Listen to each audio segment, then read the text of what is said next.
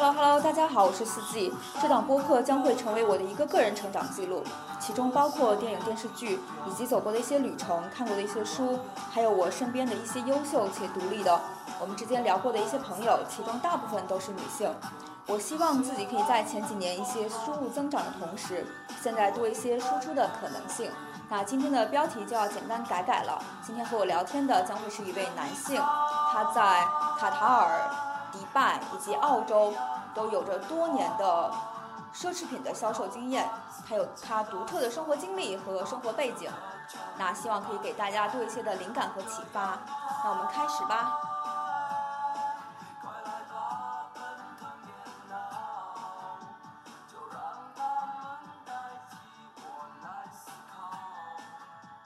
今天谢谢你，Phil 哈，就是过来分享一下你在卡塔尔的生活。然后，因为我为什么想要找你聊这一期，是因为我觉得我跟你是一个既陌生又熟悉的人。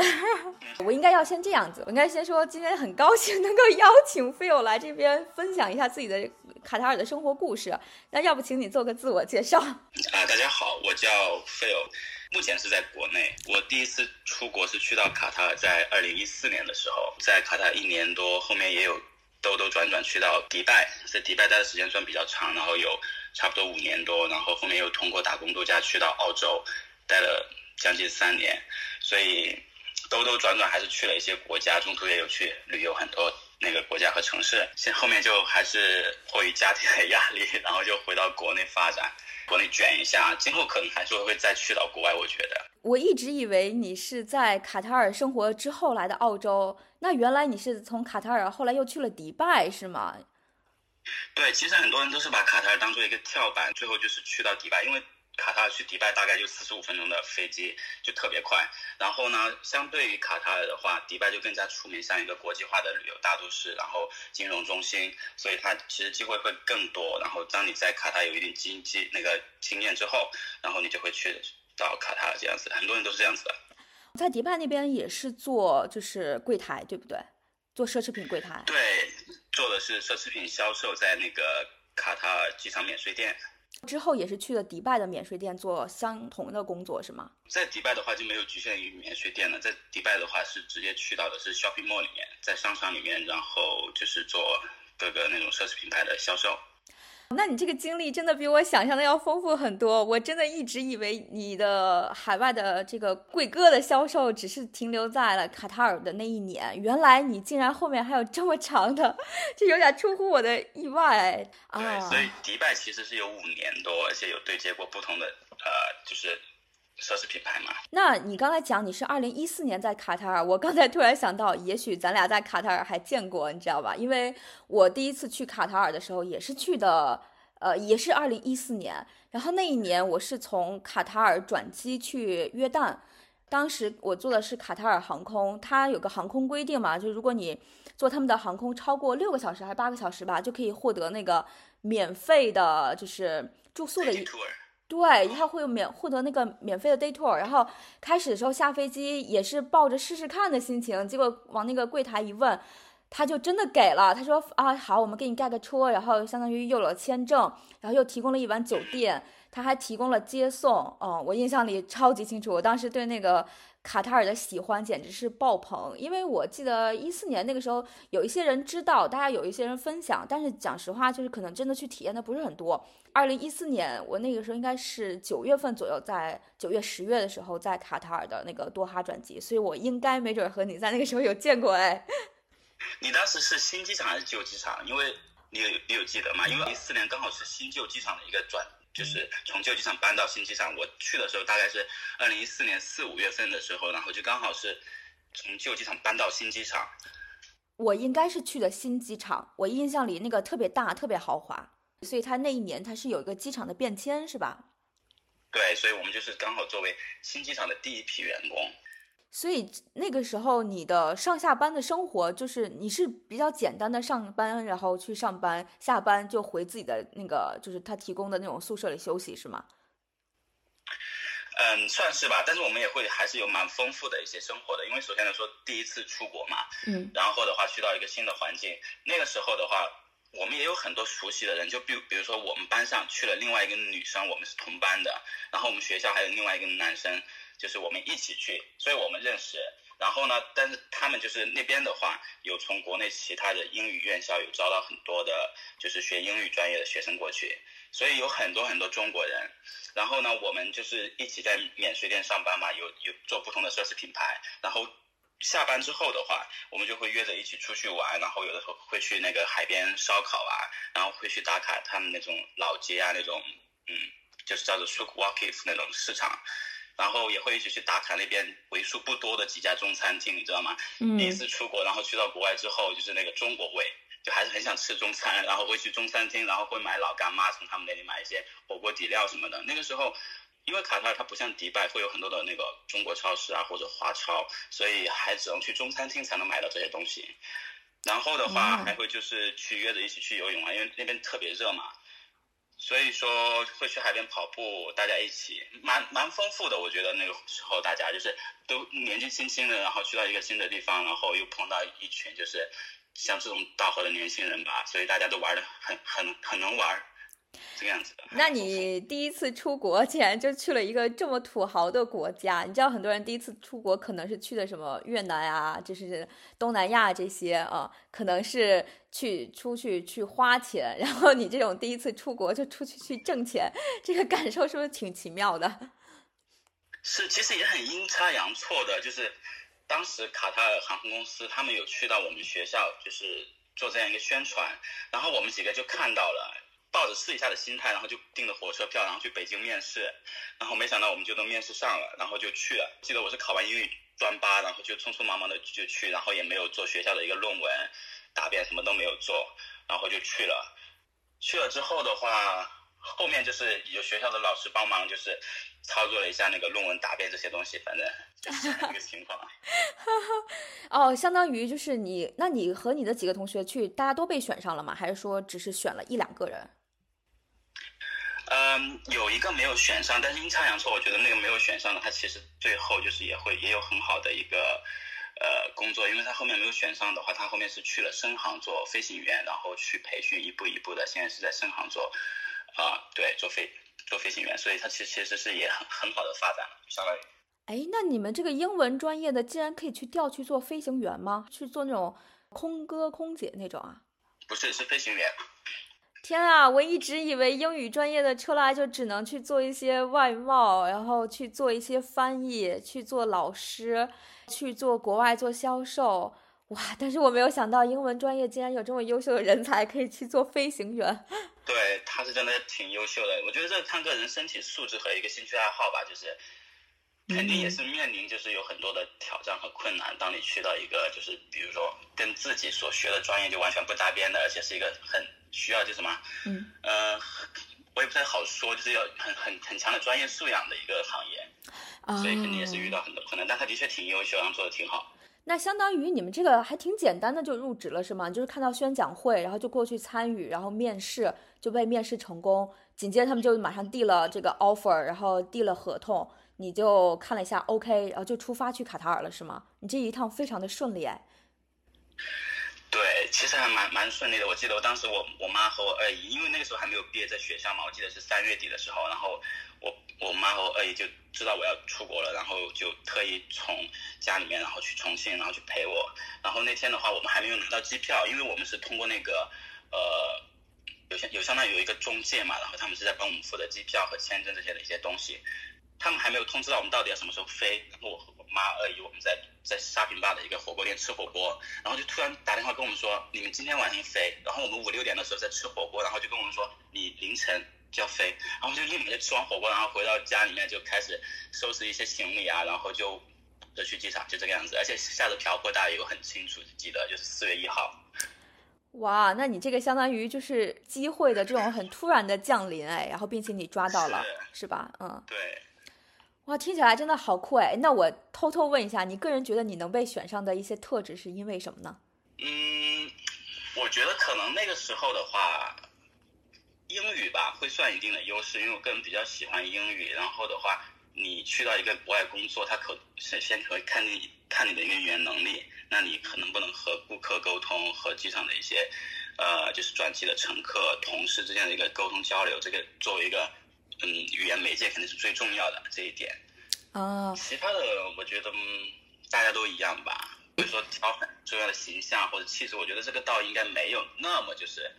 看重去重视这些。对，嗯。因为我是见过你本人的嘛，然后我觉得在我印象里，你那个你确实长得其实还蛮阳光的，所以我觉得，因为你做销售，你不能就是看着特别的丧气嘛，你肯定是一看就是很很阳光积极。然后如果你还可以就是讲的非常好的英语，这的确就是百分之九十九的加分。刚才你提到了你那个英语优势。你知道我好像没有跟你分享过，我为什么选择跟你聊天，或者说是因为什么原因能够跟你认识哈？是因为当时咱们俩不是在一个矿嘛，然后当那个矿呢特别喜欢的搞那型搞那种啊 two box 的那种培训，然后有一次呢，咱们一起去参加了那个培训，当时咱们两个坐着好像蛮近的，就是你长得就是亚洲脸嘛，所以我就知道你肯定是。不是不是日本就是越南啊，不是要不就是中国，所以我就离你比较近一些。结果咱们那天那个 Two Box 的那个培训呢，他发了好几页纸，你还要回答很多问题。然后 我在写那些问题的时候，因为我我是一个就是我个人觉得我的呃口语表达还 OK，但是我的这个写作和阅读真的超级超级烂，所以我当时是写那个题的时候。哎，他相当于他是给答案，就是他说一下，然后你在下面快速的记一下，然后把那个答案填上去嘛。但他有时候会说一些词，我突我知道是那个词，但是我不会写，就是我的那个拼写非常的差。当时你离我很很近嘛，我当时就有点像，就是就是找你去抄答案。我那时候发现你听懂了，而且你还能写出来，然后你还写的特别快。我当时就觉得你这个人英语特别特别的好，所以我就去跟你接触了一下嘛，相当于是因为这个契机，就是跟你认识了，成为朋友。对，我不知道你还记不记得，当我提到这里的时候。哦，我记得，我记得，嗯，也是挺有缘分的吧。那个时候我是第一次去到那个矿上，而且我就去过那一去过一次那个矿上，嗯，然后你知道，每次去到那不同的矿上会碰到中国人，然后那肯定就是。会很亲切，这些经历，这样彼此了解一下，就是其实蛮有趣的，很有缘分。对，是的，是的。那行，那我们说就说回来，你去那个卡塔尔去上班之后，你相当于是很临时的就飞了嘛，之后就过去那边，他的工作的类型和呃，相当于他就提前给你们安排好了。你当时应该也是知道自己是即将过去做免税店销售的，对吧？过去之后，他相当于是就开始给你们安排住宿和。工作那工作和的住宿情况，简单介绍一下。呃，到了之后的话，那就是有就是有他们自己的员工嘛，从机场把你接到那个宿舍，然后会帮你安顿下来。你宿舍的话，一些东西都是已经安排好了，三人一呃叫什么三室一厅，就那种公寓三室一厅，条件挺好的，蛮新的公寓。然后一个房间里面两个床这个样子，房间很大，然后。环境还很好，环境还很好。然后住进去之后的话，第二天就是有一些就是去到 head office，然后做一些入职的手续办理，然后就开始为期差不多五六天的一个培训吧。他们的五六天其实时间也不是说一整天八个小时那种，可能你早上有两三个小时，下午两三个小时这个样子，中间会有午休，下午会有那个下午茶，所以就是持续了五六天这样一个培训，给大家做到一个公司的一个。简介呀，然后去参加你将来工作的一个场所呀，嗯，对，大概就是这个样子。但是那个时候其实是你不确定你自己要做什么的，你知道你会在嗯免税店就是做销售啊，或者 cashier 或者之类的。那我们有很多就是有很多朋友就是选择了去做，就是有一些补货呀，或者有一些 cashier，或者有一些去做化妆品、香水这方面的。那我当时就是嗯。因为他从旧机场搬到新机场，他有开很多的那个精品店，就是不同的品牌呀，所以我当时就选了一个 Burberry，然后去那边。我是觉得说，嗯，选一个高端的奢侈品牌的话，你当然也可以学习到不同的东西，了解到一个整个行业，就是奢侈品行业，或者说它所对应的一个 customer service 那种客服质量，然后你是可以学到更多的东西，接触的东西不一样，就是所以阴差阳错的就去了那里。对，然后也为今后的一个就是去迪拜做贵哥，好像就做了一个铺垫。哦，那我觉得你当时呃，真的就想的还蛮清楚的，因为我个人也觉得是，如果是做单纯的做补货，或者是做一些零食方向，我是觉得那个可能就是锻炼的机会可能是偏少一些，因为你相当于一下子如果去做一些奢侈品的话，可能可以很快速的学到一些东西，并且就是就对吧？就是因为正常情况下，对，是的，而且它毕竟也可能是这种国际连锁嘛，所以就。我觉得可能制度方面呀、培训方面呀，对你的要求方面也更加高，然后对你的提升也是更快一些。那你们呃之后上班，你们相当于是二十四小时待命嘛？相当于是，啊，比如说有它有很多个 shift，比如说早中晚这些，就是来回轮流的这种颠倒。你还是说你就是嗯，机场二十四小时都有人转机嘛，所以它其实是比较有有一就是这个班表对我来说是有一定挑战的。就是好在那个时候年轻，那个因为是三班倒嘛，嗯，所以你。有的时候你会那种凌晨三四点的时候就要起床去上班，然后也有的时候是晚上八九点去上通宵，上到第二天早上的就是七八点这个样子，所以上通宵班其实蛮难熬的。那个时候我记得是，呃，一周的话是两个白班、两个中班、两个晚班，然后就放假这样子的。所以好在那个时候年轻，真的能够熬过夜班。我觉得现在让我去的话，我会很抗拒夜班。那你这相当于是一周有大概会总共会工作多少个小时？四十个小时？呃，四十多吧，我觉得应该是，我觉得应该是。所以相当于这种三班倒持续了一年的时间是吗？持续了一年零几个月，四个月，四个月。哦，对，因为我觉得这个就是挺累的一种，因为比如说如果你长期做这种夜班就还好。那如果就是相当于你要一直的，就是调整你的睡眠，去配合他这个就是早中晚的班次，这个其实还挺还是有点难度的。对，有点难度，就好在习惯了，加上年轻，所以就适应力蛮强吧，估计就是。因为二零一四年嘛，就是包括我自己的 gap year 也是在一四年那年就开始的，所以其实一四年我个人都觉得那一年的世界的流动性也是非常的大，因为那一年我在中东的一些国家也经常能够看到那个亚洲面孔嘛。那如果你是在那种嗯，就是像这种多哈，它也是转机的一个圣地嘛，因为它中东很多国家都可以去多哈转机，或者是去欧洲转机。对，那你应该是遇到了各种各样的顾客，对你大概会。就是有没有一些好玩的事情啊，或者是说你挑顾客嘛？就是比如说，如果是我的话，这里不是歧视哈。就如果是我的话，我可能看到印度的贵，就是那个顾客，我可能会选择性的就是说啊，让别人去接待，因为我很多时候，嗯，就是听不太清楚印度人想要表达的那个英语，呃，因为他们的卷舌音非常的重，我经常会不是特别的听的那什么。那像你的话，你自己会挑顾客吗？或者是说？你还是说，因为你是中国人嘛，还是说你更倾向于去找中国的顾客？其实那个时候店里面两个班的时候的话，都会有，就是有三个员工，就是会有一个说中文的，肯定的。然后其他的话，就是在卡塔尔那边会比较多的有印度员工，然后有斯里兰卡，然后包括中东其他国家会说阿拉伯语的和菲律宾的。所以它基本上员工配置的话，一个精品店它会有一个说中文的，有一个就是会说。阿拉伯语的，因为就是面对中国中东的一些游客嘛，有有些是不会说英文的，还有一个就是说英语的，那就是比如说一个印度同事啊，或者一个呃菲律宾的同事，所以大家其实有一个固定的思维，就是说我可以去接会说英文的顾客，但是呢说中文的顾客肯定是我去接这个样子的，或者说我是他们接到之后呢，我会去帮他，我不忙的时候会帮他们做翻译，所以会有大家有这样一个思维，就是心里面有这样一个默契。然后比较有趣的一些事情的话，就是说我呃，因为在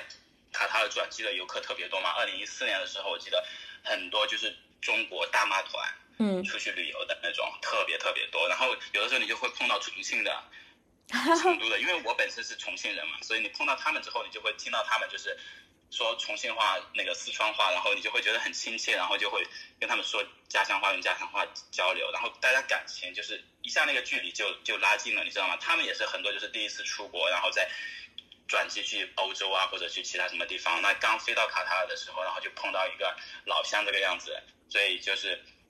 距离一下拉近，然后会给他们去介绍一些东西啊。那个时候 Burberry 的风衣啊，然后有一些经典的手包，加上它的围巾，就是特别出名，所以他们就是会买这个样子的，因为就是会介绍到嗯很多就是觉得说适合他们，然后也在就是中国比较流行的这样一种一些东西介绍到他们，然后也很实用，所以他们就是真的会买单这个样子。哦，大妈的消费团嘛，我其实也非常感兴趣你这个收入的情况，特别是你这个收入结构。很多年前我刚到北京工作的时候，我有个舍友，一个女生，她是做纪梵希的，她当时是她说她应该是属于北方这个销售区的一个相当于销售冠军吧，所以她那时候我们简单聊过。他跟我讲，那个时候他在纪梵希大概是收入的话，因为他们会有很多提成嘛，所以他大概就有四万到五万之间。所以我是非常想了解一下你们大概的收入结构是怎样，然后以及你们确实实际上就是到手大概会是一个怎样的区间。嗯，首先来说的话，我们在因为你所在的一个平台不一样，你刚朋友所说的纪梵希的话，它应该是只属于法国的奢侈品集团 LVMH 的，嗯，所以它的话，嗯，当然你直属总部的话，所以你的福利待遇会好一些。那我们在机场免税店的话，首先来说它是属于机场免税店。然后它不是只属于就是它那个就是品牌总部的，就比如说 Burberry，它不是只属于英国伦敦那边总部的，嗯，所以它属于免税店，所以嗯，你的工资待遇的话会相对来说就是会少一些。然后我们的工资大概的一个构成情况的话，我记得当时应该是除掉所有的补助之外，然后你的底薪是有四千多那个卡塔尔币，嗯，但那个时候就其实蛮少的，二零一四年的时候。然后那个时候第一次出国，好像也没有说奔着钱去怎么样子。然后那个时候就是差差不多大概有九千人民币。那个时候底薪，如果我没有记错的话，因为真的太久远了，二零一四年。嗯。然后会有一些提成，然后对，还有一些其其他的一些什么补助啊，或者夜班的一些加班费啊，乱七八糟的这个样子。嗯，这个提成会是你的主要的收入来源吗？还是说就还好，没有占特别多？你还是做一些相当于是拿一份工资性的工作？呃，就还好，嗯，就还好，因为就像它的一个机场的话，它的一个流动性嘛，就是有的时候有的顾客就是中转，他也不一定就是会消费，就是除非你碰到对的人，然后他就真的会买。很多人就是会转机到欧洲，会更加倾向于说在欧洲比较一下价格呀，或者这个样子的。所以说，嗯，对，会是嗯，就是说就还行这个样子。因为比如说在机场工作的话，可能会有一些就是所谓的就是点数的累积呀，或者是一些员工价呀。你那个时候有没有自己做代购啊？就是比如说在接一些国内，就帮国内的一些人买一些什么奢侈品，这样子你可以就是寄给他们，就是邮寄这种，这样子你可以增加一部分自己所谓的这个代购收入。呃，对，是有很多朋友这样做，然后。其实我个人是比较躺平，所以我就很懒没做。然后我都就是我朋友他们就是会有很多游客，中国游客就会加他们的微信啊，然后就会去累积自己的客户群，然后在朋友圈发很多的一些呃，比如说有折扣的东西啊，或者说做代购嘛。但我就个人就比较比较懒，比较躺平，所以我就没有做。然后的话，嗯，你刚刚说到的一些福利的话，我们是自己对是有一些折扣，就是包括你作为机场员工的话，那么你。就是去买一些就是香水啊或者东西，就是一些奢侈品的话，它都是有一定的一些折扣的。然后还有另外一个福利就是机票的这个福利，对我们自己作为机场员工。这个机票的福利是指在卡塔尔境内飞，还是说全球飞？全球飞，它是这个样子的，就是我们有一张有一年有三张机票，一张机票是免费的，嗯，然后另外一张机票的话叫做 ID fifty，那就是打五折。另外就是还有一张就是打一折的机票。哇哦！当时的话就是也是去了去，我记得就是我们我们有一次把那个打折机票用作就是去欧洲旅游，我们是当时是五六六个人吧，我记得我们六个人，然后就约了去一趟欧洲游，然后我们就从订订卡航的那个机票嘛，然后我们就从卡塔尔飞到了巴黎，然后在巴黎，然后就是玩了几天之后坐坐火车去到去到巴塞罗那，去到那个西班牙的巴塞罗那，然后后面就是去到那个。再飞到了瑞士，在瑞士之后，然后又坐火车，就玩了几天之后，然后又坐火车去米兰，然后就进入到意大利的那个境内，然后就在米佛罗伦萨、威尼斯，然后后面最后到罗马，然后后再从罗马飞回卡塔尔，大概就是十几天，接近二十天的这个样子一个行程。然后机票就特别便宜，因为我们用了打折机票嘛，我记得当时总共就是可能花了六百迪拉姆，那就差不多一千二人民币。嗯然后当时我记得很清楚，就是我们去法国的时候，还是坐的 A 三八零，就是那个大飞机那个啊，对双层的那空中巴士，就很好很好的一个体验，超超酷。超酷！我也坐过一次双双层双层那个，当时我是坐的是汉莎，我当时去去摩洛哥，哦我当时去摩洛哥，然后在那个德国转机，然后两程都是汉莎，哇，那个飞机巨酷！我第一次看到双层的，啊，然后体验特别好，特别稳。对对，空间巨大，而且它那个那个汉莎服务也非常好，它相当于就是全程都在问你吃什么喝什么。是。那如果像你们，比如说在这种机场免税店，如果有一天，比如说你做 Burberry，你做做腻了，你你你想要跳槽吗？或者说这种跳槽很容易跳槽吗？比如说我可能想去另外一个牌子去做，或者是说我可能是想从奢侈品的这个包包、衣服，可能转向去做化妆品。一般你们会跳槽吗？还是说通常不会？就可能跟你们当时一开始分到了哪就做到哪？呃，中途有跳槽的比较少，就比如说你会想去到旁边的，我记得那个时候还有旁边还有蒂芙尼，还有、嗯呃宝格丽，还有嗯香奈儿和爱马仕这样一些品牌。嗯就是说你可能说会想去到更高端的一些品牌的话，你其实是可以去申请，当然要看机遇。如果说你想去的店它刚好缺人，然后你跟他们的同事或者经理都比较熟，然后你首先就是有能够争取到一个机会去面试，嗯然后嗯，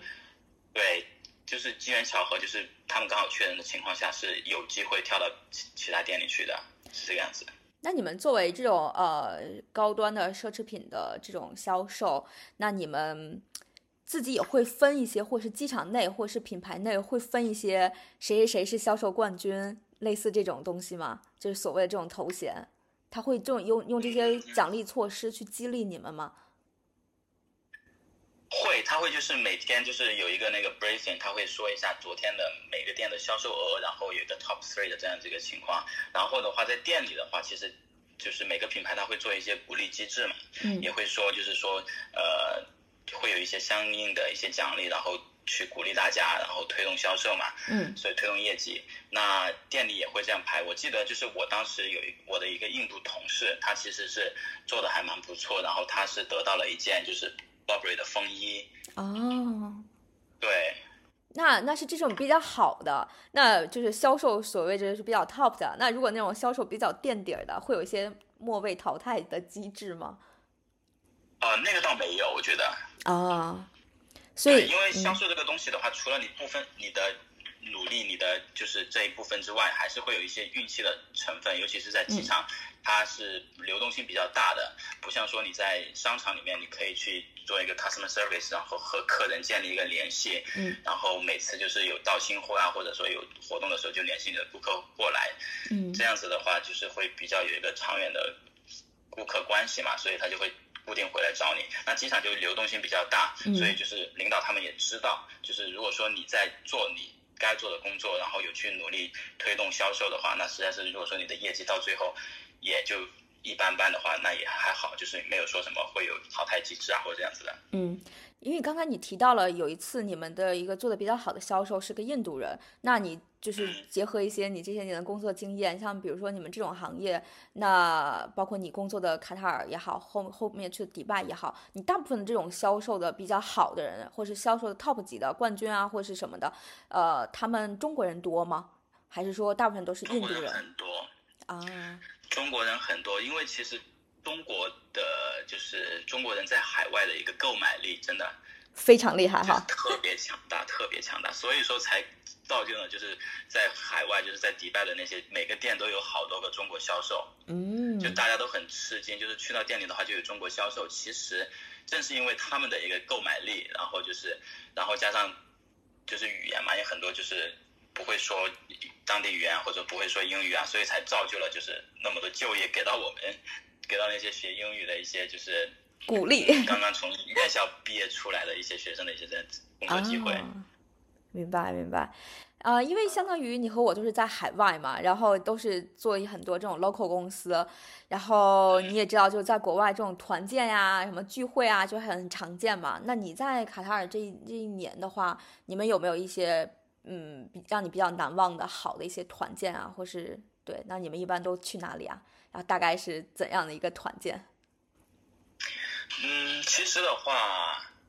首先来说，因为我们在机场，就像我们刚刚有提到，是一个三班倒的情况，所以说你真的去做到一个店里面或者一个部门啊，或者说机场免税店的团建，其实是比较难的。那更多的就是我们自己中国人，就是刚好大家都轮休到一起了之后，然后一起出去吃喝玩乐，这样会比较多。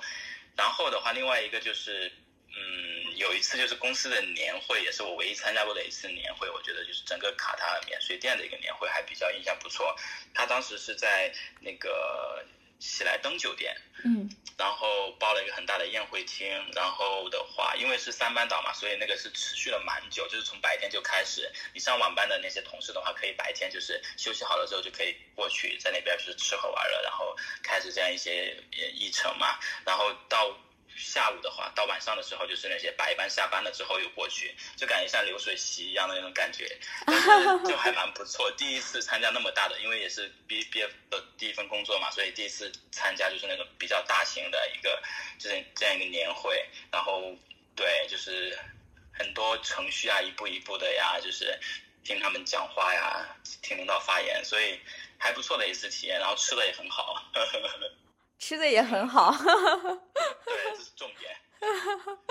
可以，可以，可以。那相当于就是一年一次，是吧？就这种也不是很频繁，也就是一年偶尔会有一次。会嘛？对，对，对。嗯，那你因为你相当于是做很多翻译类的工作嘛，就是中英翻译嘛。然后你你虽然中国人很多，但是你肯定也不止服务中国的顾客嘛，啊，肯定会会有很多东西。就是你有没有觉得有什么？你在做一些翻译的时候，没有觉得很有难度的事情啊？就比如说，你可能翻译了一个什么东西给他，但是发现这个东西你翻译错了，或者是说啊，这个东西在他的认知里不不是这么叫，会有这方面的，嗯，会有一些就是一些文化差异，然后加上你刚刚提到的一个口音的问题，那毕竟就是说也是第一次出国，然后接第一次接触到印度口音，接接触到那种菲律宾式口音。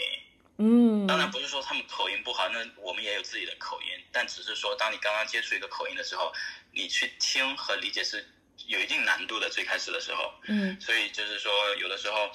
会需要他们再去重三遍式的说一下他们刚刚表达的东西，然后去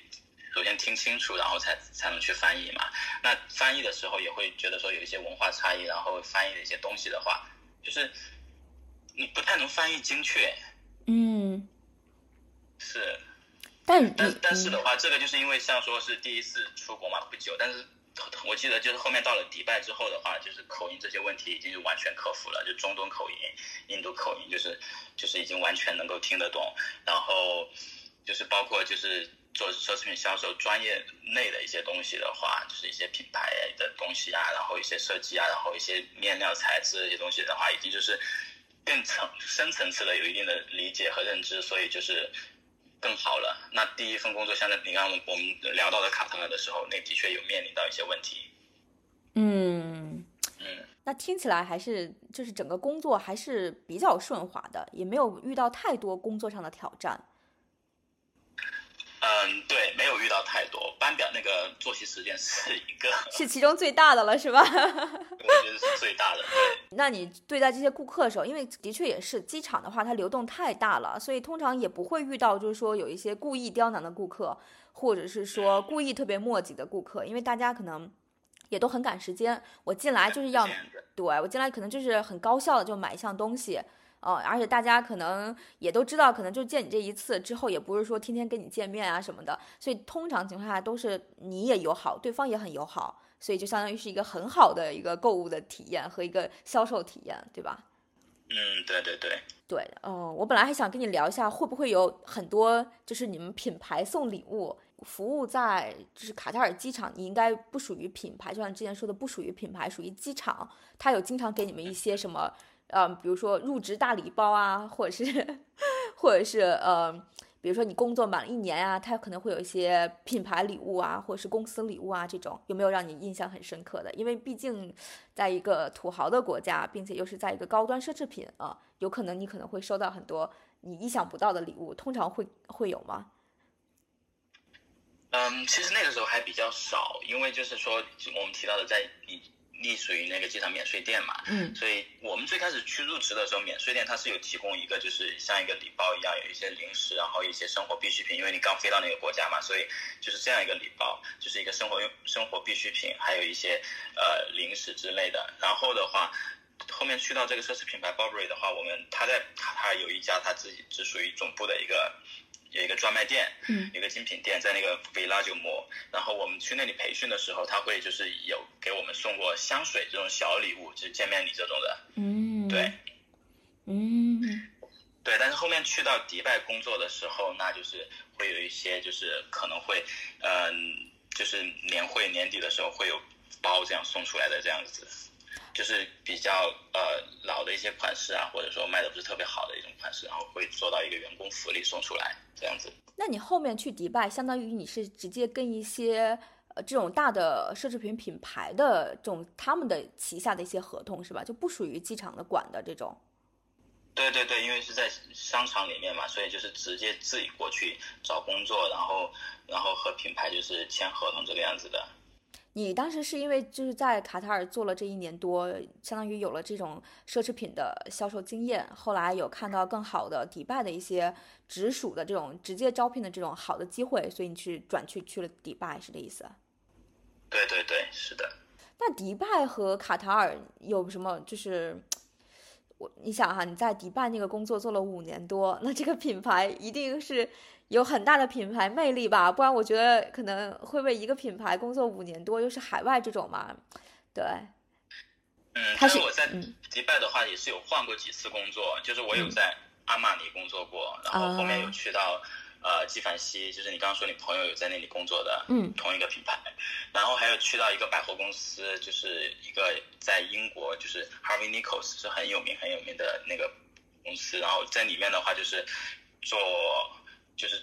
不是针对固定品牌，是针对整层楼的一些所有的奢侈品牌，然后去做一个整个大卖场的这样子的一个销售，所以也是学到了很多东西。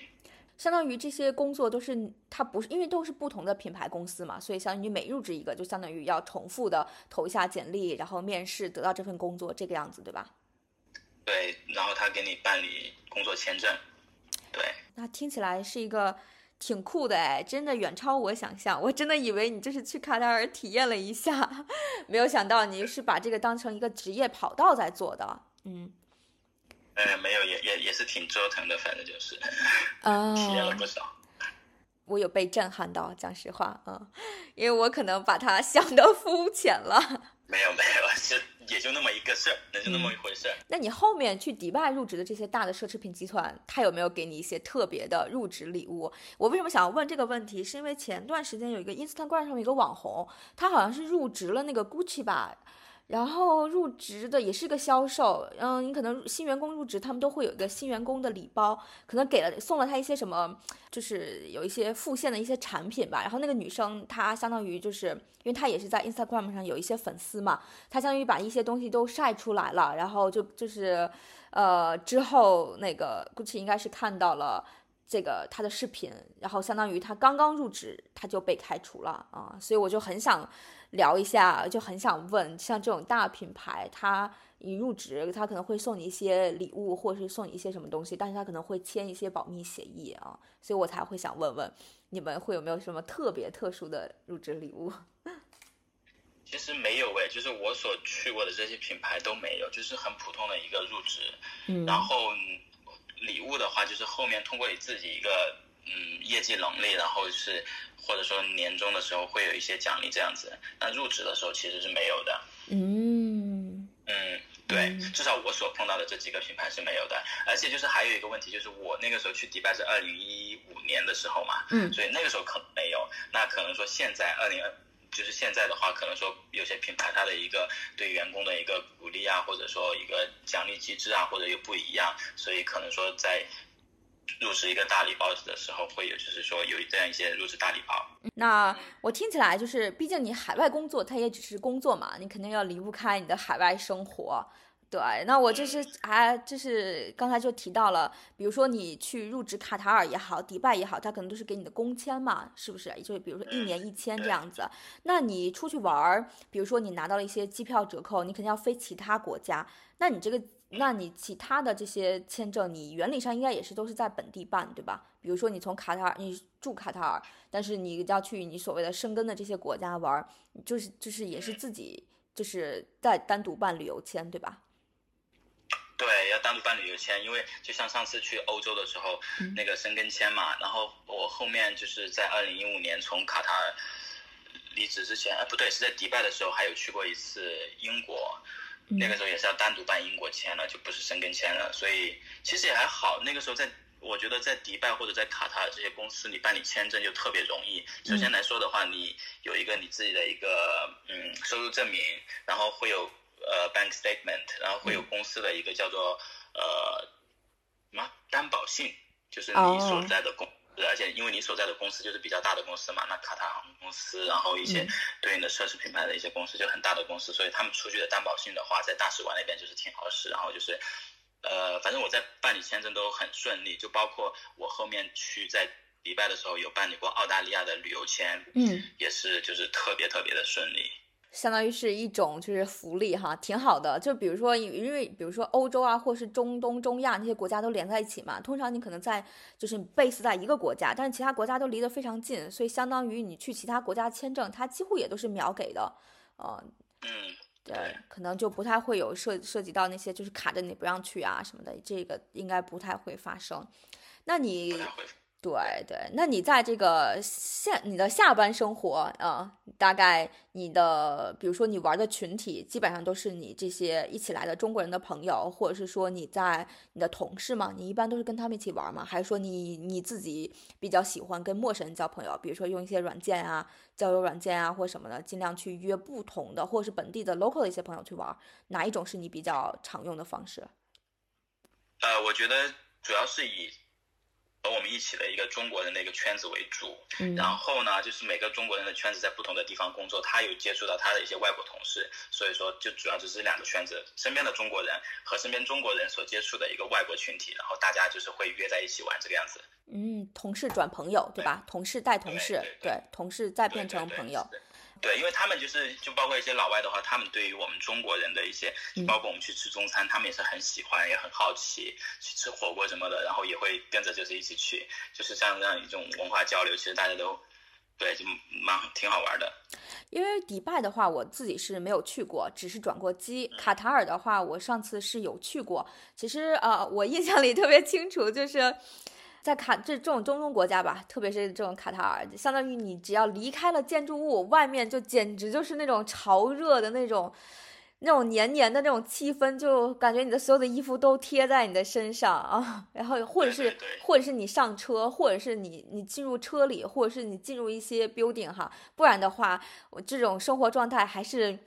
还是挺煎熬的，我可能出来走几分钟，或是走个半小时，我就有点扛不住了，满头大汗。对，满头汗，是的，嗯。但是我那天那次的话，也是去多哈溜达了一下嘛，相当于在酒店附近去溜达了一下。其实因为，呃，多哈也好，卡塔尔也好，就是我其实很喜欢这样类型的这个中东国家，它对女性的这个束缚比较少。我当时在多哈那个街头看到了很多女性开车。对，那其这个相当于是我到达多哈之前，我都是在伊朗这些地方嘛。那那个你很少能够见到有女性出来工作。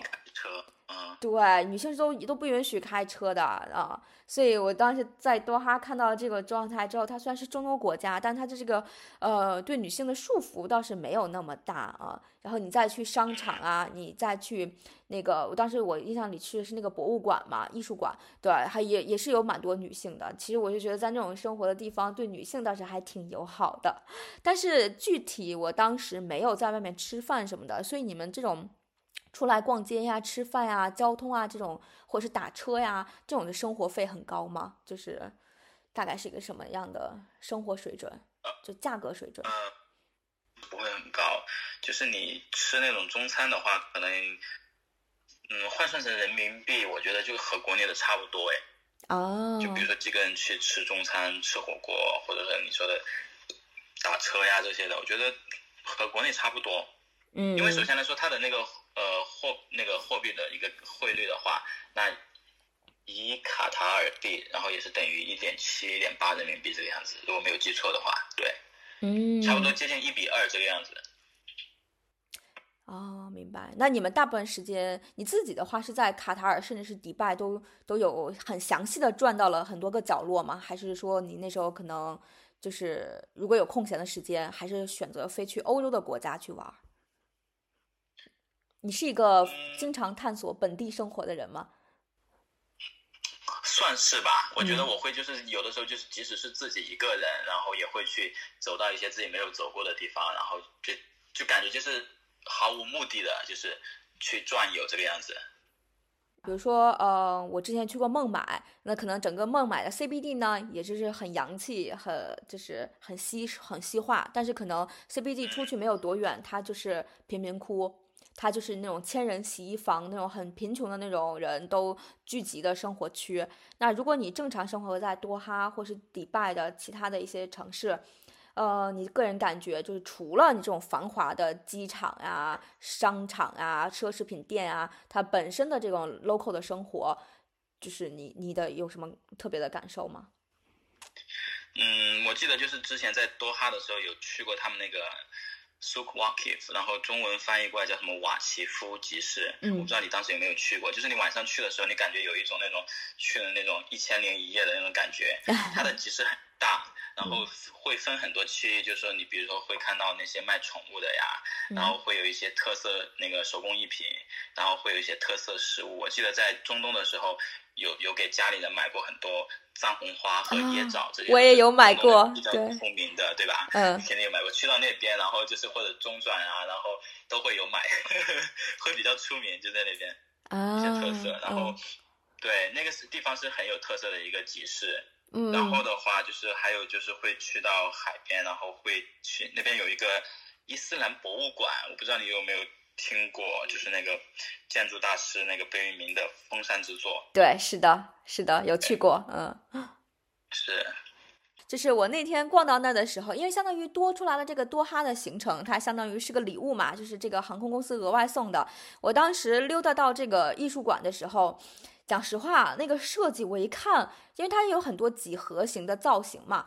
我觉得很像贝聿铭的作品，但是我又不是特别确定。我相当于是离开那个，只那就是离开，因为在多哈待的时间非常短，就只待了不到一天。对我是离开了之后，我那个建筑我念念不忘，然后我才单独去搜，我才发现是贝聿铭的作品。对对对，因为他的作品太多，太太个性化了，嗯，太有他个人属性了，嗯。嗯，因为那个博物馆的话，它就是在海边，然后相当于是，呃，建立的一个人工岛屿上面。对，是靠近海边的一个人工岛屿上面。然后，对它其实那个建筑的话，就是我们也有去过，去过就不止一次的那种，因为就是去海边散步，然后就会路过它。对，对它，它其实就是一个像很有既现代又传统，然后就是会有一些极简或者繁复的这样一些冲突的一些建筑在里面，这样蛮有特色的，对。也是他的风扇制作嘛，就像我刚刚有提到。是的，是的。哎，听起来你这个旅程超级酷哎！那我还其实也还挺感兴趣你在那个迪拜的生活，当然这部分我都没有提前准备，因为我印象里真的以为只是卡塔尔。哇，那你这个迪拜五年，这个生活的这个时间真的其实是蛮真的是蛮久了。是啥？是什么支撑你？就是再加上迪就是卡塔尔一年，迪拜五年，一共六年的时间在外面。我讲实话，就是。如果是女生，她可能会有一个，就是成为就奢侈品柜姐的这个梦想吧。我我其实我觉个人觉得，还女生还是有这个梦想的。呃，对，因为大家都会很喜欢在很洋气的。呃，就是奢侈品店工作，可能你的呃，是不是你的用的背的、你的背的包包啊什么的，就可能就来自于这些奢侈品品品牌。女生有这个想法，那这个男生还确实我接触的比较少。然后现在听起来你六年多的这个生活经验在这边，哇，我其实真的还想问你，这个是什么能够让你支撑做这么久啊？你你是因为你有这种所谓的叫嗯柜姐柜哥的这种梦吗？还是说完全没有？就真的只是？另外一种角度？我觉得就是多方面原因吧。首先来说，第一个就是我们刚刚提到去卡塔尔免税店那个第一份工作，就做了奢侈品销售，所以说这样是一个起点，是一个机缘巧合。然后后面去到迪拜的时候的话，那大多数中国人他们所找的工作的话，其实就是做奢侈品销售。到后来的时候，我有一些朋友他们去做了就是房地产销售，因为就是中国人在迪拜投资房地产的也特别多，房地产销售，然后还有就是。中国，嗯，一些企业，就比如说，呃，那些国企啊，或者一些建筑公司在迪拜的一些分公司，或者他们有些有招一些中国员工，然后就大概中国人就是在这几个行业里面做。那做奢侈品销售的话，对于我自己来说，就是相当于在自己的一个舒适圈里面，因为一直就有在做那个，然后的话就是自己比较躺平的一个心态，然后。就其实也就真真的是一个很躺平的心态，然后不想说再去做其他新的东西啊，然后就很在自己的一个舒适圈里面，然后会从一个一般的品牌，然后一步一步的跳到一个比较高端的奢侈品牌，然后收入会嗯增长，然后的话，嗯你接触的圈层，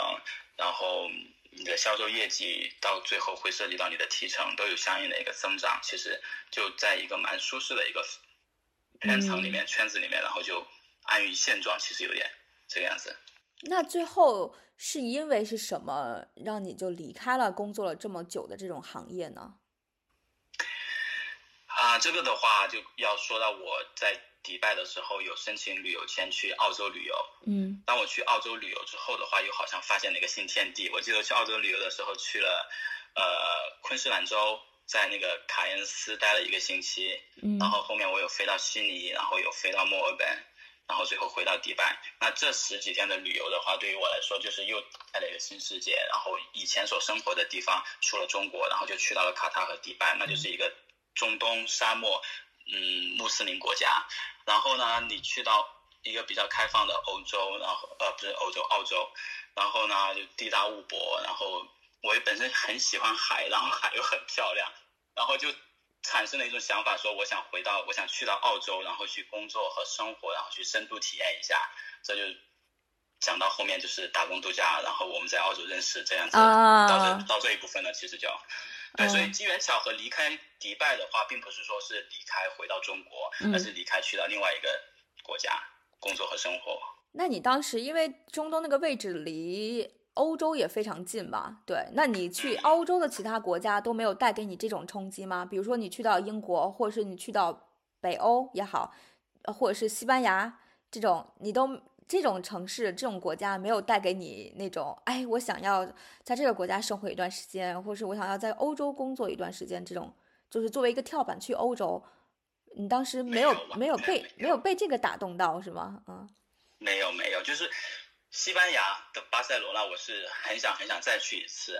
就包括意大利，然后有意大利的一些城市，我会很想很想很想再去一次旅游，仅限于旅游，没有说要去工作或生活深度体验。但是澳洲是的确有带给我这样一种，就是很想再回去。那我知道你现在是人在国内嘛？嗯，那我大概是知道，因为我们之前有聊过，因为你是对吧？就是家里可能对你回家。回国生活这个有期待，所以你后来又回到了国内。你现在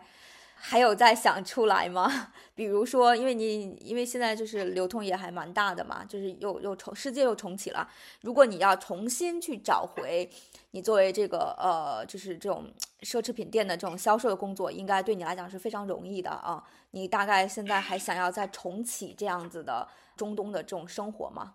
不一定，我觉得我现在目前在国内的生活的话，就是目前就是安于现状。我觉得今后还是会出国的，就是包括我前一段时间就是有在抢那个澳洲的那个 Coldplay 他们十一月份演唱会的门票，然后我的澳洲签证其实是在十二月才会过期，所以我有想说，如果说我抢到演唱会门票，然后我会再想去澳洲看场演唱会，然后再去来一个 road trip 这样子的，是有在计划。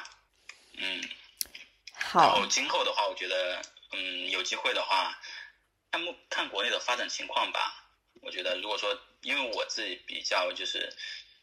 比较躺平，如果说我卷不动了，我可能会再次去国外。那聊聊你，那那最后就聊聊你你的怎么讲，就是卡塔尔、迪拜这几年的时间，你个人的一些收获和成长吧。因为这几六年嘛，毕竟这个时间也不是白白流走的啊。你你从一个刚刚接触这个行业的小白，甚至刚毕业的一个小白，一开始工作肯定都是有热情嘛啊，但是这个热情很快就会消散嘛，对吧？对，那你这个其实讲实话，就是六六六年多，这个六七年，它真的是一个挺大的时间节点了。你这里面一定是有自己的一些个人的感受也好啊，个人的成长也好。对你大概觉得，你生活在这样的中东国家，做这样子的很少有人去做的这种奢侈品的这种销售啊，你大概嗯，就聊一下你的个人成长吧。嗯，我觉得这一路走过来的话，其实也是有蛮多收获的。就比如说，你可能最开始去到国外的时候，抱着一个说，作为英语专业的学生，你想提高你的语言能力。那么在这么多年当中，你是有提高到自己的一个语言能力，然后与人沟通的一个能力、人际关系，然后你有打开你自己的一个视野，然后有一步一步的想说，从卡塔尔去到迪拜，然后再去到澳洲，就是去到。不同国家体验生活这样一种经验，嗯，然后，对，包括你交到了很多朋友，像你，然后像我之前有交到一些菲律宾和印度的一个朋友，然后到现在的话，我们在 Instagram 就是我回国之后都会开 VPN，然后会和他们有联系。那澳洲这几年的话，其实也是有体验到很多的，也交了很多朋友，所以这个也是蛮大的一个收获。就抛抛开你自己这些年在国外，就是那收入的话也还行，对。就抛开收入之后的话，其他还有这些收获，也是蛮大的一些收获，我觉得。啊，好高兴啊！你刚才 提到朋友的时候提到了我。对呀，对呀，当然是啊。对，因为那天你跟我说，你说你看到我发的那个，你还有去听，我一下把我震撼到了。讲实话，就是那个是在你找我之前，我都有听过。嗯，太厉害了！其实咱俩真的算是认识，其实认识挺长时间了，但确实交流的太少了。你个人觉得，在你这份工作的几年之中，对你的英语提高是很大的，是吗？这个我还挺意外的。嗯，对，会有很大的提高，因为就是，嗯，除了和平常客人的一个沟通的话，就比较浅显一点的，就是那种 daily conversation。那然后到了后面，就是有你有一些公司的培训啊，然后就涉及到很多专业方面的，就是。整个行业的专业的东西，所以你会迫使自嗯，就是去叫什么，嗯，促使自己去学习更多的英语，然后对专业方面的一些英语。包括我最开始在呃澳洲的第一份工作是在悉尼的 GUCCI 专卖店做销售，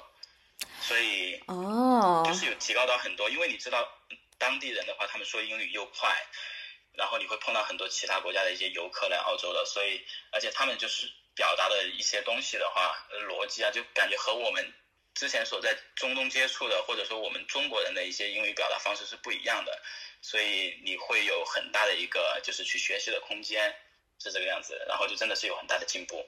那看来你的这个海外销售的这个经历真的是给你加了蛮多蛮多分的，你就是。因为我相当于这次我才知道，原来你是在悉尼和 Perth 的，呃，就是 GUCCI 的专卖店都有工作过。对，那我还对，这还真的又给我打开了对你的认知，又多了解了一些些啊。对，那我因为它销售本身就是就是与人的一个沟通嘛，说白了你就是去卖货的，你怎么去说服客人，通过你和他的一个沟通，所以就真的很语言能力吧，就是面对面的沟通能力，然后对是有提高很多。嗯，你这个六年的中东的这个销售，真的是为你的海外求职，或者是你就是对你再走向海外，真的是提高了，就带来了一个非常好的跳板，的确是很好的翘班。就包括我到悉尼的时候的第一份工作，就是有拿到一个纪梵希的 full time offer，就是那个，但是我拒绝了，后面去了 Gucci，这样子。哦，那你个人感觉你在澳洲的这几个品牌，就是除了你可能交流的客人的这个逻辑有差别，那其他的差别还有什么？你个人觉得很明显的差别？嗯，差不多。就感觉他们的一些购物逻辑好像就是他们会比更加就是嗯爽快一些。哦。对，就是他要什么就是什么这个样子，而且他们就是不太会被左右的感觉。就是你作为一个销售，你通过自己的一些销售技巧啊，然后通过对客人的了解，然后想去左右客户买些什么东西，帮他选更好的。其实他自己有自己的想法，他是不太容易被左右。而且，但是的话，他们有自己的想法的时候，他们的一个就是会很直接的去买这样子。好，目前就是这么多，感谢你的分享。天啊，很高兴能够和你一起分享聊天。哦，我们真的认识这么久，很少分享，很少有有这种生活或这种感受类的这个交流吧。突然你突然听到了你这些。就是怎么讲，就是超乎我意料之外的这个感受，我当时就还蛮后悔，为什么不早一点，就是找你找你出来，就是好好聊一聊啊什么的。我觉得，嗯，有机会的，肯定会有机会。现在你都回国了，都错过了。对，是。啊，太厉害了！我现在很佩服你，哎，真的是啊。没有没有，我我是很佩服你现在在做这样一件事情，然后去呃，通过和自己身边的朋友啊，然后去。把大家的一些经验，然后通过这样一个平台分享出来，我觉得这样也是一件很酷的事情，去做这样一件事情。那你也开一个。没 有没有，我就我就我就来你这边聊一下，就很不错了。好，太感谢了，因为那个宝贵的时，你的宝贵的时间，因为我知道你现在在做外贸嘛，毕竟这个时间老是要配合那个美国的时差。你说到你这个三班倒的生活，我非常有共鸣，因为这个三班倒的生活太难了。就比如说，如果让我长期的做 night shift 啊，我都 OK，就不是，或者是比如说让我每长期的每天晚上都十二点工作，我也能够接受。但是你要是一直在那跳来跳去，跳来跳去，我觉得我的大脑就要属于二十四小时在活跃，它就要随时听听听从一个支配，对吧？听从一个工作的支配。这个疲惫是是巨大的，对，所以能够坚持这么久，你也是有非常大的毅力。哎，都走过来了，就是现在往回看，的确蛮久，也不 知道，反正就一年一年就走过来了。那今天再次感谢 Phil 的分享，我们今天就到这里吧，拜拜。